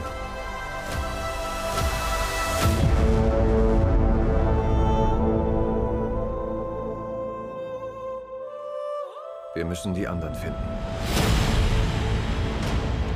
Einige habe ich seit Jahrhunderten nicht gesehen. Hi. Hallo. Wenn so das Ende der Welt aussieht, sitzen wir wenigstens in der ersten Reihe. Apropos am Start sein. Am Start der Menschheit waren die Eternals. sehr schön, sehr schön. Besser als gedacht. Äh, Chloe Zhao ist die Regisseurin des äh, Oscar-Preisträgers letztes Jahr. Mhm. Aber auch des neuesten Marvel-Streifens. Und äh, viele Schauspieler, von denen viele gedacht haben: Mensch, warum ist Kit Harington eigentlich noch nicht im MCU? Wo bleibt Angelina Jolie? Ich muss unbedingt Salma Hayek sehen die werden jetzt mit diesem Film vielleicht beglückt, äh, weil ganz schön viele im MCU angekommen sind als Mitglieder der Eternals. Gemma Chan, äh, Richard Madden, Angelina Jolie, Salma Hayek, Kit Harington, Kumail Nanjani, Leah McHugh. Übrigens hier, äh, das war die aus, aus The Lodge, hast du sie wiedererkannt? Das habe ich äh, nicht wiedererkannt, habe ich auch vor kurzem erst auf IMDb gesehen. Und, Brian äh, Terry ja. Henry, Lorne Ridloff, sorry, dass ich dich unterbrochen habe, aber ich habe noch mehr gut. Namen vorzulesen. Barry Kjorn, Kjorn, Kjohan. Kyogen. Kyogen. Kyogen. Einfach nur Kyogen. Ja, diese irischen Namen. Er ist ihre, ja. genau. Diese irischen Namen. Ma Dong Seok. Hier, mit den Chinesen habe ich kein Problem. Mit den Iren. Der ist Koreaner. Das hätte ich, das hätte ich, das hätte ich Ja. sehen müssen. Ja. Harish Patel. Bill Skarsgård übrigens als Stimmrolle. Haas Sleiman. Mhm. Ja, und dann Harry Styles noch in den Post-Credits. Sure. Ähm, sure. Ja, worum geht's? Äh, die Eternals sind eine Rasse unsterblicher Wesen, die auf die Erde gelangen, um die Menschheit in die Zukunft zu weisen, so um die Menschheit zu geleiten und vor allem zu beschützen vor den äh, Deviants, die quasi Deviants. Deviants. Wie komme ich auf Eternal? Ich bin heute nicht on top of my game. Die Deviants sind eine Rasse von Super Predator äh, äh, äh, Viechern, die quasi alles Leben auslöschen und die Eternals werden von den Celestials, die quasi einfach Götter sind im Marvel-Universum, äh, auf Planeten geschickt, wo die, die Deviants hausen, um quasi die auszulöschen, damit die hiesigen Zivilisationen schön prosperieren können. So, das ist quasi die Prämisse. Mhm. Und äh, die äh, durchleben dann halt so die Menschenzeitalter bis zum, bis zur heutigen, bis zur heut, zum heutigen Tag quasi, so im Hintergrund und haben dann aber auch so ihre Probleme untereinander, ihre kleinen Familien, ihren kleinen Familienstreit, Liebeskummer. Äh, dann gibt es noch irgendwie Kit Harrington, der Jon Snowick äh, ähm, äh, Gemma Chan äh, treu doof anguckt, was er halt gut kann. Und ganz oft Cersei sagt, weil sie ihr Charakter Cersei heißt. Ja, das ist verwirrend. Richard Madden und Kit Harrington, die oft sagen, I love you, Cersei, ist ähm, eine weirde Weird. Entscheidung, aber eine witzige Entscheidung. Das ist eigentlich Zufall, weil ich glaube, die Charaktere heißen in den Comics auch so, aber Ja, ja. irgendwie Ja, trotzdem sind so. lustiger Zufall. Ist halt einfach weird. weird Ja. Ja. Ich, irgendjemand hat sich irgendwo was gedacht, bestimmt. Mhm. Ähm, ja, also ja, die, die Eternals haben alle so ihre eigenen Fähigkeiten, aber es geht eigentlich gar nicht so sehr um das Superhelden-Rumgeballere wie in den anderen Marvel-Filmen. Und klar gibt es den üblichen Marvel-Humor, aber es geht auch um Liebe. Es geht um Beziehungen und es geht darum, was macht jemand mit einem unsterblichen Leben auf einer Welt voller Menschen, die halt ganz schön sterblich sind. Mhm. Joe, ich glaube, der, Fil- der Film hat dir mehr gefallen als die meisten Marvel-Filme, so wie ich, wie ich, Ja. wie ich den Eindruck habe. Es ist natürlich, also äh, ich, äh, ich hasse mich ein wenig dafür, dass es so ist, aber der, der äh, kontroverseste, der Marvel-Film, der die Fanbasis und die Kritiker am meisten spaltet von allen bisher, äh, ist der, der mir fast mit einer am meisten gefällt. Mhm. Also er ist, ziemlich weit oben in meinem Ranking. Ähm, ja, ich, ich, fand den, ich fand den echt gut. Also er- er ist, ich habe es ja schon mal gesagt, ne? Also ich bin, ich habe su super kein Problem damit, wenn ein Film wahnsinnig viel Interessantes versucht, dadurch vielleicht ein bisschen Ecken und Kanten hat, aber halt auch Charakter und, und sich wirklich was traut. Das, das kickt mich viel mehr als ein Film, der komplett perfektioniert und poliert ist und so weiter. Und das, hier haben wir so, so einen Fall davon, weil die meisten Marvel-Filme sind halt perfekt durchexerziert und äh, äh, perfekt inszeniert und poliert und so weiter und es ist halt einfach keine Ecken und Kanten an diesen Filmen. Der hier hat ganz schön viele Ecken und Kanten und das mochte ich sehr. Mhm. Und vor allem hat er Ideen im Kopf, was man jetzt nicht von den meisten Marvel-Filmen äh, ja, äh, behaupten kann. So, ne? Also Mhm. der, der hat wirklich gefühlt Größeres, was er explorieren will. Nämlich, äh, also wie du ja schon so ein bisschen gesagt hast, Unsterblichkeit und den Wert eines endlichen Lebens, unendlichen Lebens und aber auch ganz viel, es hat ganz viele religiöse Übertöne, finde ich, so ähm, dadurch, dass die ja quasi Götter sind, die aber von einem wahrhaftigen Gott, wenn man so will, äh, äh, äh, entsandt wurden, ne? von, von einem Celestial Arashim, den wir auch ziemlich früh zu sehen kriegen. Und die sich auch fragen, was ist unser Sinn?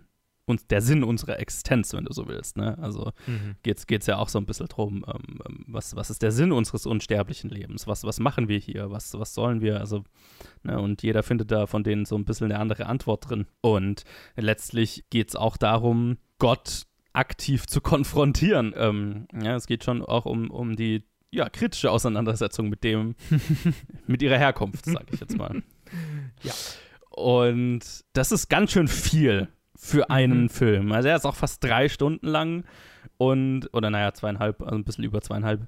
Und man fühlt es dem Film schon an, also das, das ist auch schon mal dahingestellt. Ähm, und äh, selbst wenn, selbst mit dieser Länge, wenn man jetzt mal überlegt, dass der irgendwie zehn, glaube ich, 1, 2, 3, 4, 5, 6, 7, 8, 9, ja genau, zehn Hauptcharaktere hat, von denen natürlich ein paar, ein paar mehr exploriert sind als andere, aber jetzt trotzdem mal gesagt, zehn Hauptcharaktere, wenn du das jetzt umrechnest in Minuten, die dieser Film hat, hat ja trotzdem jeder Charakter nur ein paar Minuten effektiv, um irgendwie was aufzu aufbauen zu können. Und das merkt man schon. Ne? Also da, da, da mein, das meine ich auch, wenn ich so ein bisschen sage, der Film hat Ecken und Kanten. Ähm, er leidet natürlich so ein bisschen drunter, dass, dass keiner der Charaktere tiefer exploriert werden kann. Oder manche halt mehr, manche weniger. Also manche sind auch mehr Statisten von den Eternals hier. Aber, und das finde ich halt echt cool, die paar oder ein paar der, derjenigen, die sie hier tiefer explorieren, haben ganz schön, ganz schön emotionale Geschichten. Auch, dass wir eine richtig naja, epische Love Story haben. Also eine tiefer gründige Love Story als alles, was das MCU mehr, bisher zu bieten hatte, sage ich jetzt mal. Mehrere. Mehrere auch noch. Ja, oh, ja, stimmt. Love Stories. Ja, ja, ja, ja, ja Ich mein- natürlich. Ich meine, es ist der, das erste offen homosexuelle Paar, die auch noch ein Kind haben. Und zwar In eins, das nicht rausgeschnitten werden kann. Ja, In einem Disney-Film. Es, es wurde rausgeschnitten, dass sie sich küssen und dass sie, dass sie. Aber der Film wurde ja trotzdem in Russland und so weiter also nicht gezeigt. Das, das ne? schon, ja, ja. Ich glaube, ich, aber Also keine deswegen. Ahnung. Ich kann mir vorstellen, dass da irgendeine. Ja, also, also, es, man, könnte es, man kann es natürlich runterfahren, aber du kannst es nicht killen. Das kannst du nicht killen, aber es wurde runtergefahren. Ja. Die, die Kuss, alle, alle Kussszenen und auch die explizite Sexszene, die es in diesem Film gibt. Mhm. Übrigens auch Marvel-Premiere. Ja, ja, Ähm, das, das fand ich ja fast schon ein bisschen lustig, weil alle so, oh mein Gott, Sex in einem Marvel-Film es ist halt super zahm. Ja. It- Ich habe die Alternativ, die IMAX-Version soll wohl ein bisschen expliziter sein, habe ich gesehen. Okay. Keine Ahnung, Mann. Sure. Müssen wir dann warten, bis auf Disney Plus rauskommt, weil ich habe kein IMAX-Kino in der Nähe, glaube ich. Ja, gibt ja auch nur was ein oder zwei in Deutschland. Also du hast ja eher noch eins in der Nähe, aber Ja, habe ich. Ja. Gibt's hier eins? Ja, ja, bei dir ist das größte IMAX-Kino Deutschlands irgendwo in der Nähe. Haben wir doch mal drüber geredet. Ach, das ist in Leonberg, aber war Ja, das nicht genau. irgendwie, das war eher, eher geplant und noch nicht, ist noch nicht. Ich weiß noch fertig? nicht, ob es aktiv ist, aber keine Ahnung. Aber nur für die Sexszene würde ich es nicht extra nach Leon. Ich meine, ich würde Nein, um Gottes Willen. extra nach Also- Leonberg. es gibt keinen Grund, nach Leonberg zu fahren. Fair enough. Also, naja, also ich, äh, egal, auch wenn sie expliziter sein soll, sie wird wahrscheinlich ziemlich zahm sein. Ähm, aber auch das, also cool, ist doch schön. Also ich weiß gar nicht, was der große Aufruhr war. Also ich fand es ja eher cool, dass halt ein, also ein exist existenzieller Teil menschlichen Lebens auch irgendwo dargestellt wird. Ne? Ist ja eher, ich fand es eher immer so ein bisschen sehr weird, wie sexlos die Marvel-Filme alle sind. Also Ja. fast schon, fa fast schon auf eine witzige Art und Weise. Ähm, wie unsexuell alle, alle Charaktere außer halt Black Widow, die dann übersexualisiert wird teilweise. So, Und ne? jetzt, jetzt, zeigen wir, jetzt zeigen wir einen Film über Charaktere, die keine Menschen sind. Und dann. ja, genau. Äh, ich meine, Ja. ich meine halt irgendwie so die Love Story zwischen, zwischen Star-Lord und Gamora ist noch irgendwie das und, und, und aber ich meine, die ist auch Ja, aber auch das ist tame. irgendwie so auf einem Preteen-Niveau, weil Star-Lord Ja. halt einfach ein Kind ist. So, ne? das äh, alles, was Marvel irgendwie so, wenn die irgendwas Sexuelles ansprechen, dann ist es immer so, so ein bisschen so was Kindliches. Ne? Ist immer so was unter vorgehaltenem Mund, so Naja, Äh. ähm, ja, ja, schon, schon, ja, genau. Sexualität auf jeden Fall. Ich meine, ich meine, äh, Zuneigung, Liebe zueinander ist ja schon, kommt ja schon vor. So irgendwie zwischen Black Widow und, und äh, Bruce Banner Ja, aber ja, halt alles ja super Ja, ja, eben, super an, zahm, mal super zahm angedeutet. Angedeutet, nicht mal irgendwie exploriert, ne? Also es ist eher so, okay, die haben mal Händchen gehalten. Das ist schon Ja, so. ja, genau. Uh. Das ist schon Ne? richtig. Ja. Nee, ja, nee, absolut, absolut, absolute Premiere. Also schön, also es ist ja eine neue Dimension so. Also keine Ahnung, ob das, ob das, ob das ein, ein ich bezweifle, dass das auch zukünftig exploriert werden wird. Wahrscheinlich. Das ist schon, glaube ich, einzigartig, dass sie Der da wird halt, wahrscheinlich in vielerlei Hinsicht der Outlier bleiben. Ja, leider, das habe ich auch das Gefühl. Ähm, ja, also das, das fand ich halt cool. Und alles, was ich an diesem Film, also vieles von dem, was ich an diesem Film eher weniger gut fand oder was für mich weniger funktioniert hat, waren die Momente, wo er versucht hat oder gezwungen war, gefühlt Marvel-Elemente einzubringen. Also immer wenn irgendein Charakter ah, irgendwelche Avengers angesprochen hat oder so, dann haben sich meine Augen fünfmal rumgedreht. Ich meine, also tatsächlich hat er was angesprochen, was, was kurz, also was, ich meine, eine legitime Frage ist. So, ja, klar, dieses, ja, ich könnte, ich könnte der neue Anführer der Avengers Ja, sein. das, so, sowas meine ich jetzt eher, ja. Aber halt irgendwie so, warum habt ihr nichts gegen Thanos unternommen, ist ja tatsächlich Das ist fair. quasi genauso kongruent wie die ganzen, okay, warum habt ihr nichts gegen die, gegen die Genozide unternommen? Ja. Und ich meine, Da gab es ja, da gab's ja auch so eine Kontroverse, ne? Ich weiß nicht, ob du das mitgekriegt hast, ne? Weil ja Mit Hiroshima, Hiroshima. aktiv. Ja, ja, genau. Was ich nicht so ganz verstanden habe. Also ich fand ja, Ich habe die Kontroverse auch nicht verstanden, aber ich habe sie auch nicht genauer nachverfolgt. Ich habe nur gesehen, dass es da was gab und dann habe ich, dann hatte ich gefühlt keine Zeit mehr, den Artikel weiterzulesen. Ja, also die, die Kontroverse war so halt, okay, einer der Charaktere ist so ein bisschen mit für Hiroshima verantwortlich oder halt, was er getan hat, hat zu Hiroshima geführt. Okay. Und die Kontroverse war so, okay, dass er es nicht verhindert hat, aber. Aber das ist ja Teil des das Films. Ist ja, das ist ja, das ist ja der Sinn. Also, das ist ja sein Trauma. Da- Das ist ja der Witz. Also, das habe ich nicht so ganz verstanden. Also, ist irgendwie die Beschwerde, dass er kein perfekter Charakter ist, dass er Charakterbogen hat, dass er. Weil ich meine, das ist ja, was dazu führt, dass er dem Ganzen den Rücken kehrt, so ein bisschen. Also, ich fand das eher logisches Erzählen. Aber okay. Ich meine, okay, also die, die, die, die Kritik ist, dass, äh, dass man die, eine Tragödie, eine tatsächliche Real-Life-Tragödie als tragische Backstory von diesem Charakter instrumentalisiert. Ja, gut. Und das quasi, das quasi die, die, die, die alternative Geschichte von Marvel ist quasi die, die, die Schuld für dieses, das, für, die, für, diese, für, die, für diese Tragödie, oder Tragödie ist das falsche Wort, für diesen, für diesen, für diesen Akt der Gewalt diesem Charakter quasi in die Schuhe schiebt. Wobei ich das gar nicht mal finde, also weil er sagt ja, also ist, es geht ja darum, die Technologie, der, die Ja. er der Menschheit gibt, führt dazu. Also- die Menschen haben ja die Bombe immer noch abgeworfen. Also der ist Artikel, ja, den ich gesehen habe, der war vor Kinostart. Also ich glaube, Ja, ja. dass es im Trailer gab es wohl irgendwie einen Ja, ja. Shot. Da- es gibt Und den Shot wahrscheinlich von war die Kontroverse bezogen auf den Trailer, nicht auf den tatsächlichen Film jetzt. Wie auch immer. Also ich kann, ich kann das schon sehen, eine echte Tragödie dafür zu verwenden. Also ich meine, gerade, also ja, es ist. Ja. Ich kann das sehen, aber ich glaube, im Kontext des Films macht das auch Sinn. Und es ist nicht respektlos gegenüber den Opfern oder so. Also das fand ich jetzt nicht. Aber klar, kann, kann jeder für sich selber entscheiden, ob das, ob das, ob man das gut findet oder nicht. Also für mich hat es eher funktioniert. Also weil ich halt auch fand, dass die ähm, tiefergehenden Aussagen über die Menschheit, die ja dieser Film auch treffen will und was bedeutet es, oder, ne, weil, weil er ja so ein bisschen so einen externen Blick auf die Menschheit liefern will, ne, also Mhm. von Charakteren, die nicht keine Menschen sind, aber mal mehr, mal weniger angetan von der Menschheit, manche, die sich eher distanziert von der Menschheit sehen, manche, die mehr wirklich aktiver Teil der menschlichen Community sein wollen, ne, so, so einen externen Blick von einem Gott auf die menschliche Ziv- Zivilisation. Also da gibt es auch eine ganz, ganz starke Sequenz, finde ich, in zur Zeit der, äh, zum Fall von ähm, oh, fuck, Den Azteken. Ja, genau, wie, ich habe jetzt die Stadt vergessen, egal. Also Ähm, äh, Tenochtitlan. ja, genau, Tenochtitlan. Äh, Gibt es eine ganz großartige Fall of Civilizations äh, Podcast-Episode dazu. Ähm, Mhm. Und das mal visualisiert zu sehen und kommentiert von dieser, dieser Gottspezies, sage ich mal, das hat mir wahnsinnig, also da, Mhm. saß ich echt voll mit Gänsehaut da. Also das Eine war sehr starke Szene. Sehr, sehr, sehr stark und, und super, so viel tiefgründiger als so ziemlich alles, was Marvel davor geliefert hat. Also ich habe mich teilweise echt nicht wie in einem Marvel-Film gefühlt und Mai, es klingt jetzt irgendwie blöd, aber das, das war positiv. und Mai, am Ende liefert es dann das, das, den großen CGI-Showdown, aber selbst der hatte was Tiefgründiges, aber Und ich meine, also klar, Marvel geht nicht aus dem Kino, ohne dass es richtig Action-Geballer gibt am Ende. Aber es geht mehr um einen Konflikt innerhalb dieser familiären Struktur. Mhm. Und was es halt richtig gekitzelt hat bei mir, war so, also ich stehe ja sehr auf Disasterfilme, ne, auf, auf gigantische Naturgewalten und Ja. das spielt hier eine Rolle. Ja. Auf einem Level, was ich noch nicht gesehen habe in einem Film. Das hat mich sehr gekickt. Ja, ja, ja, das, das, ich fand das Ende witzig. Ich fand das, ähm, also ja, ich Ja. fand den Film gut, sehr gut sogar. Ähm, ich mochte ihn. Ich glaube nicht, dass er für mich irgendwie mit den, mit den Infinity-Filmen so, so wirklich vergleichbar ist, Mhm. weil er nicht das Gleiche macht.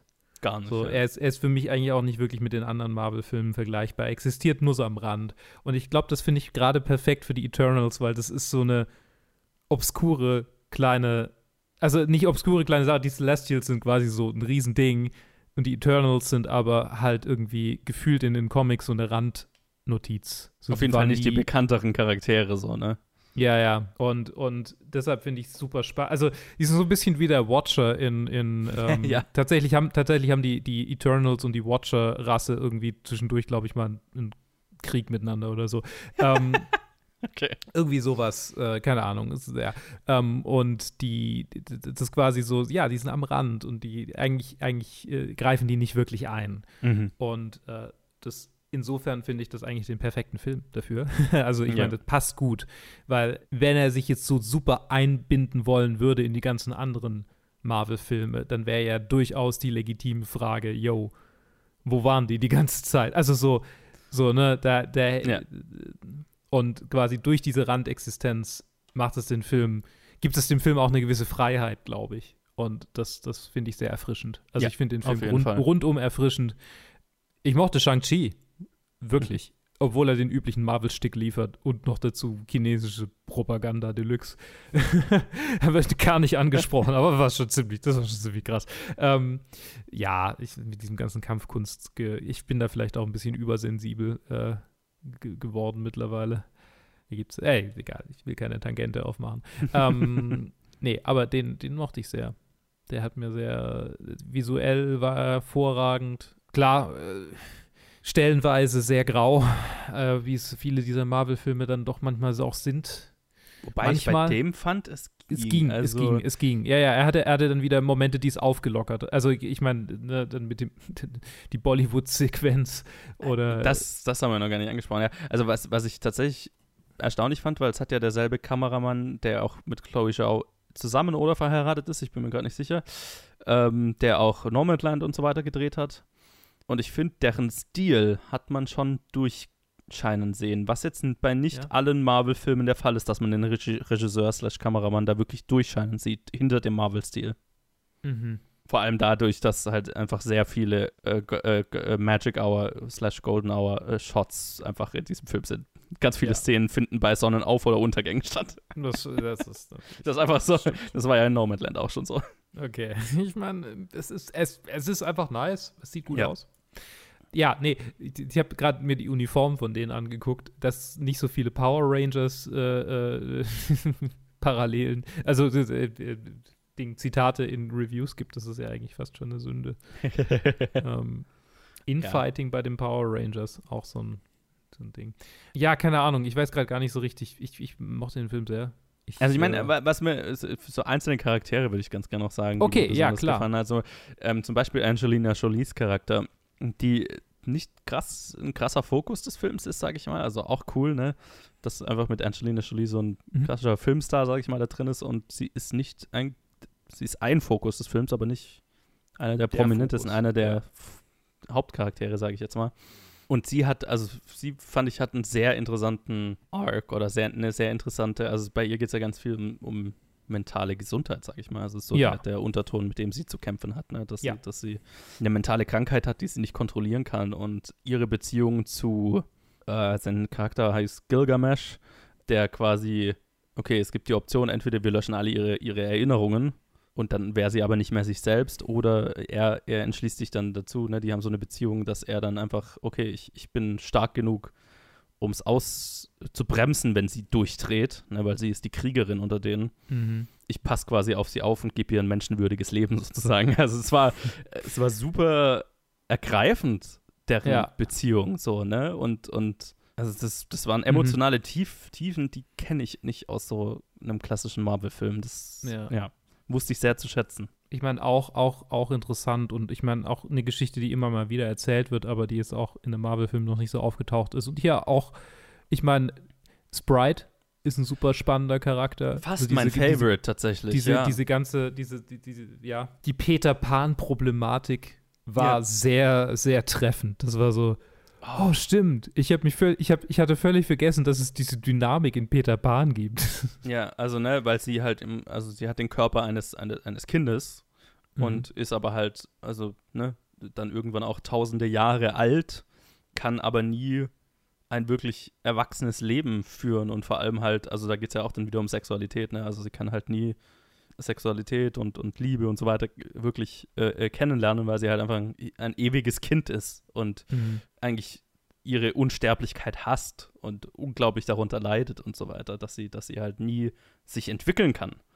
Das ist, also, ah. Also nicht, dass das schon irgendwie nicht in anderen Filmen exploriert wäre, sowas, aber halt Ja, ja. einfach auf, ne, verglichen zu allem, was Marvel bisher gemacht hat, ist halt einfach so, also ich kann, ich kann, ich, ich bring das auch gar nicht zusammen irgendwie hier so, Mhm. äh, keine Ahnung, Avengers Age of Ultron und Eternals. Das sind zwei einfach so, ne, weil ich musste gerade die ganze Zeit irgendwie an diese Avengers Age of Ultron Anfangssequenz denken, wo die da im Wald kämpfen und irgendwie das Level, auf dem wir uns bewegen, ist irgendwie Captain America mag nicht, dass irgendjemand äh, Schimpfwörter benutzt oder so. Also das ist irgendwie das, Mhm. das Level, auf dem wir uns rumbewegen in den meisten Marvel-Filmen und das ist halt einfach, das spielt auf so einem anderen Level.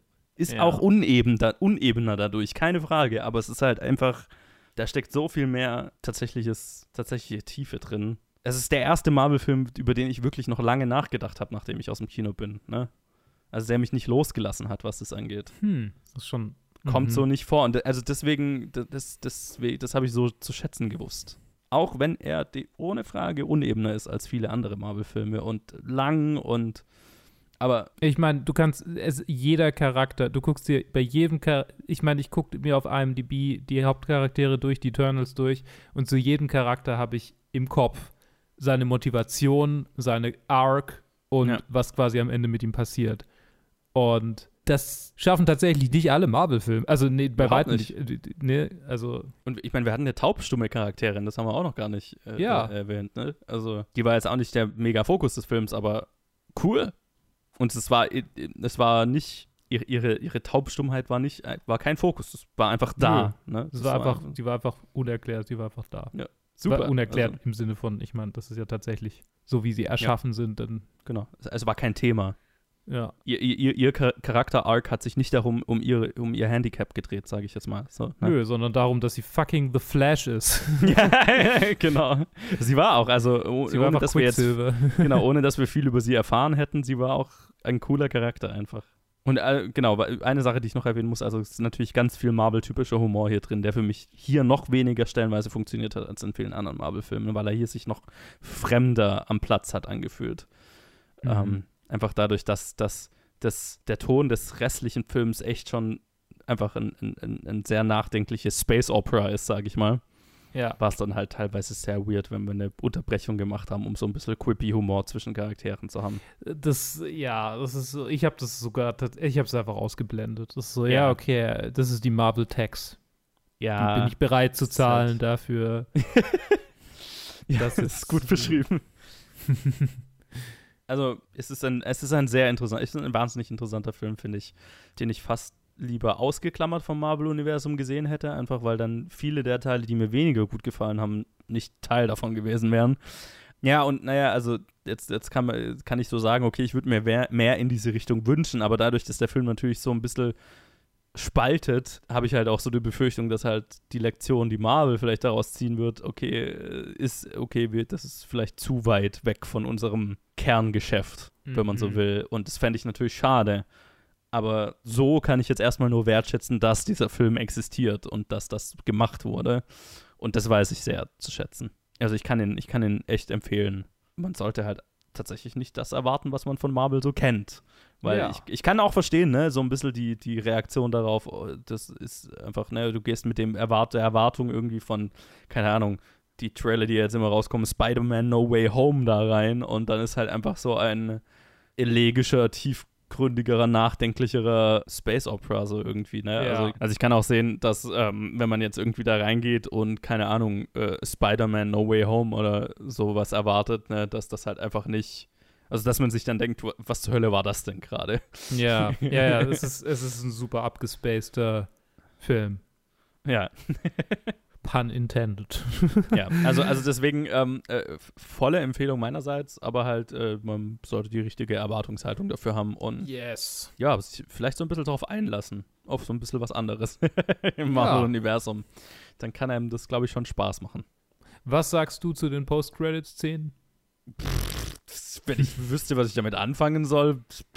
Okay, also, soll ich sie für dich, soll ich sie für dich runterbrechen? ich hab's, ich hab's gegoogelt hinterher. Ah ja, okay, alles klar, okay. Entsprechend haben sie mir halt, also wenn ich sie googeln muss dann hinterher, dann haben sie mir jetzt im Moment so nicht so viel gegeben. Und Ich auch so mein- hinterher, ja, okay, cool. Sure. Ging mir tatsächlich ähnlich. Dark Knight, äh, Black, wie heißt er? Black Knight. Black, Black, Black Pan, Black, Black Knight. Sure. Dark Panther. Und äh, hier natürlich Blade. Blades Stimme im Hintergrund. Ja. Uhuhu. Und äh, fucking Star, Star, Starboy, Bruder von Thanos. Wie hieß er? Sure. Ja. Das. Ja. Egal. Marvel. Scheiß drauf. sie machen, was sie wollen. Es macht immer noch Geld. Weil, also ich meine, tatsächlich, der Film hat Geld eingespielt bisher. Ja. Und das finde ich gut. sogar. Finde ich schön. Ja, das Finde ich ist schön. gut. Ja, ich bin mal gespannt, äh, ob da noch mal was kommt in die Richtung, ob da tatsächlich noch mal was, was, was wirklich. Ich, meine, das, das, das Gute am Marvel-Universum ist, die sind ja so ein bisschen too big to fail. Also, Ja. ne, der Film zeigt ja auch, die Marvel, das Mar die Marvel-Marke allein bringt halt irgendwie Kohle rein. Das Mhm. heißt, das wird halt auch weitergehen, einfach weil es auf zehn Jahre geplant ist, so ein bisschen so, ne?